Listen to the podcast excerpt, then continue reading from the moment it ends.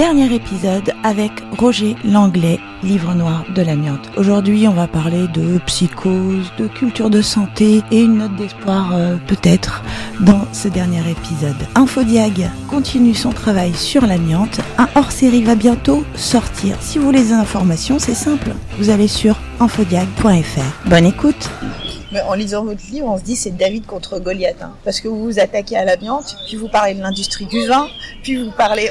oui, vous que prenez plein de lobbies comme ça, de façon frontale.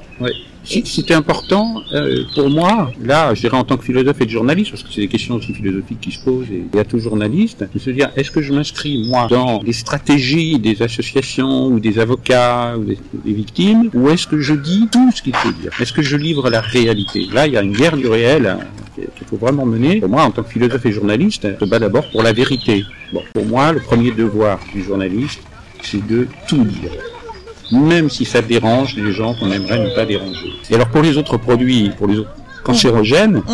euh, donc quand on regarde euh, les centaines de milliers de produits qui vont être normalement l'objet d'une réglementation pour le futur au niveau européen, et je vois cette réaction même chez des, des auteurs ou des journalistes, me dire bah oui mais trop de scandales tue le scandale. Et je pense que c'est pas vrai en réalité. Et la bonne preuve, c'est par exemple la réglementation REACH mise en place en 2006 au niveau européen, Mhm. qui concerne l'ensemble des produits chimiques. Et aujourd'hui, qui concerne de plus en plus aussi les nanos, qu'on appelle les nanotoxiques, oui, hein, oui. les, les- Le scandale de voilà, les nanoparticules toxiques. Ouais. Et on s'aperçoit bien que les mesures peuvent être prises aussi à l'échelle de groupes chimiques tout entiers, de catégories de produits qui regroupent des milliers, des milliers de, substances. Et c'est comme ça qu'il faut avancer, évidemment. Et pas produit par produit. Aujourd'hui, on est capable et, aller au passage vers l'interdiction mondiale de l'amiante et de certains autres produits. Bah, en Europe, on est bon sur l'amiante au niveau de la réglementation. Je pense. Voilà, et de l'application qui reste très problématique et du déni sur tout un tas de dossiers. En fait, on n'est pas- on n'est pas très bon sur la diversité des pathologies provoquées par l'amiante. Voilà. D'accord. Pourquoi il n'y a pas ce déclic du grand public? Parce qu'on a des ouvrages, on a des documentaires. Et on voit bien que à chaque fois qu'on repasse dans, les, dans les grands médias, on a l'impression de repartir quasiment au niveau zéro, c'est-à-dire à l'état de la problématique en, 2010, en, en 1997 au moment de 97, ouais. l'interdiction, et on était encore euh, une toute, on va dire une petite partie en réalité du scandale, du scandale de l'amiante et de l'impact sanitaire que ça, que ça avait. Et puis alors il y a, y y plusieurs facteurs. Il y a évidemment euh, le côté anxiogène. Pas de psychose. C'est ce que Alors. vous dites dès le début de votre livre. Ah oui oui. Ça, Pas de psychose, Roger. Pas de psychose. Tout va bien. ne faites pas peur aux gens. Et, et souvent, c'est des, voilà, des hauts fonctionnaires ou des ministres qui me disent ah oui, oui, mais il faut pas créer la psychose, on s'en occupe. Mm. Hein, du genre, laissez tomber le sujet euh, et, et ça, va avancer.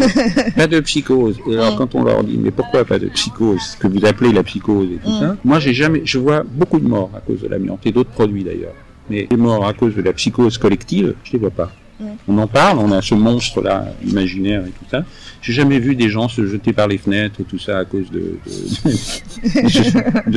du scandale de l'amiante en l'occurrence, ou d'autres scandales. Non, les gens sont très intéressés, ils sont indignés, encore ils ont une faculté d'indignation, ça c'est important, mais ils ont aussi une faculté, on va dire, de pragmatisme vital, euh, c'est-à-dire plutôt penser à autre chose, et comme le dirait ma mère, euh, si on pensait à tout, on vivrait plus. Euh, c'est vrai aussi, Mm. euh, et ça, ça témoigne malheureusement du manque de culture publique, de, vraiment de culture de pardon, de santé publique. Et la culture de santé publique, euh, je me souviens dans pas mal de conversations que j'avais avec Henri Pézra, euh, qui était quand même sa remarque la plus fondamentale, c'est-à-dire aussi bien au niveau des responsables publics, politiques, administratifs, que, que des, entrepreneurs très souvent et du grand public. Eh bien, on a ce manque de santé publique qui fait que les questions sanitaires reste simplement anxiogène, on peut facilement mentir, manipuler l'information, etc., alors que c'est la culture vitale qu'on devrait avoir, qui devrait être enseignée dans les écoles. Les gestes de prévention les plus élémentaires, surtout dans un environnement qui aujourd'hui est de plus en plus exposé aux produits toxiques. À leur diversité, qui grandit, qui s'enrichit sans cesse. Euh, Si, on voit que la- parfois la question de la santé peut être une priorité. Avec la Covid, on l'a enseigné. Alors. il faut mettre des masques, le Oui. quoi qu'il en coûte, Là, les on- gestes on- barrières, donc- etc., etc.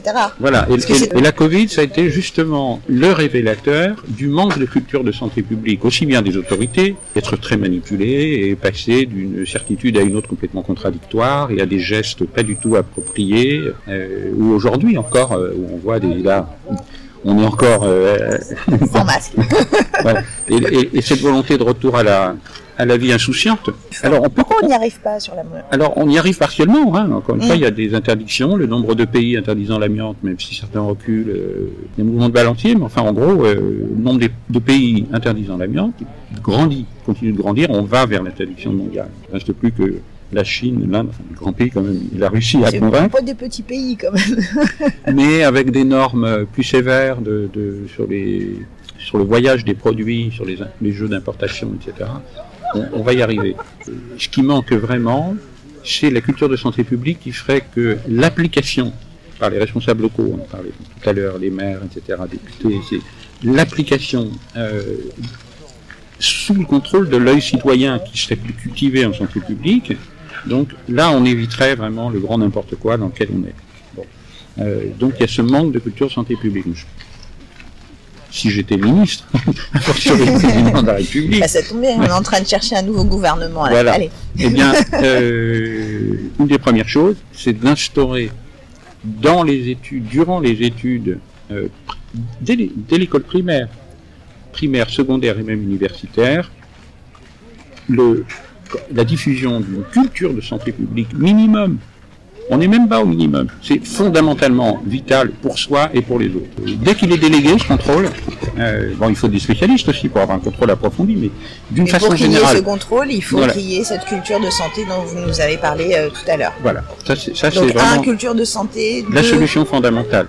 Bon, concernant l'amiante plus spécifiquement, c'est vrai que l'interdiction mondiale, ça reste ça l'objectif euh, qu'on doit absolument euh, se fixer, auquel il faut penser. C'est utopique ou il faut vous que y les croyez politiques soient actifs là-dessus. Est-ce que c'est un souhait ou c'est une utopie ou est-ce que vous pensez que c'est réaliste Ah oui, cette non, interdiction c'est- c'est tout à fait réaliste. À, à mon fait avis, réaliste. à mon avis, on y va. Je suis pas le seul à le penser. Hein.